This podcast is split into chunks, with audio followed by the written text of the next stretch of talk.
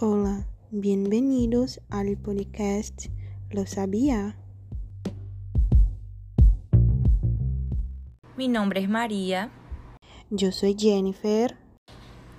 y este podcast es un requisito de la disciplina de estágio supervisionado de lengua española 2 y hoy el tema es Los vicios del lenguaje del idioma brasileño que suenan raros a los hispanohablantes.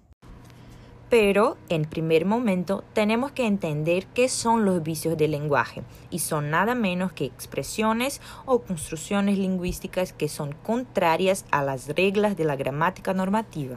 Ocurren, por tanto, por falta de atención o desconocimiento de la norma culta por parte del enunciador.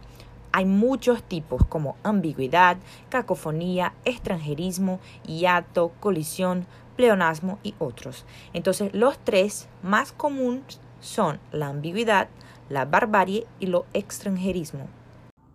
Es importante estudiarmos estas situaciones lingüísticas porque las dos lenguas se relacionan frecuentemente, sea por su aproximación lingüística o geográfica.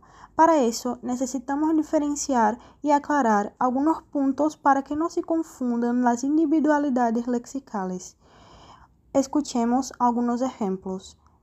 El primer es el uso del verbo mexer en portugués, que si fuéramos a traducir para el español, tiene la idea de movimiento, mas utilizamos em contextos diferentes, como por ejemplo, hoje eu estava mexendo no celular. En este caso, el sujeto no estaba movimentando el móvil, sino accesando sus funciones.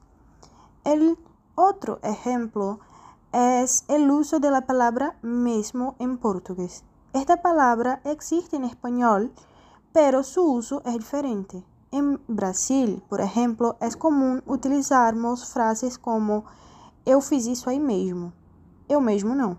Pero en español, eso puede sonar muy raro, pues eso es una manera muy brasileña de hablar.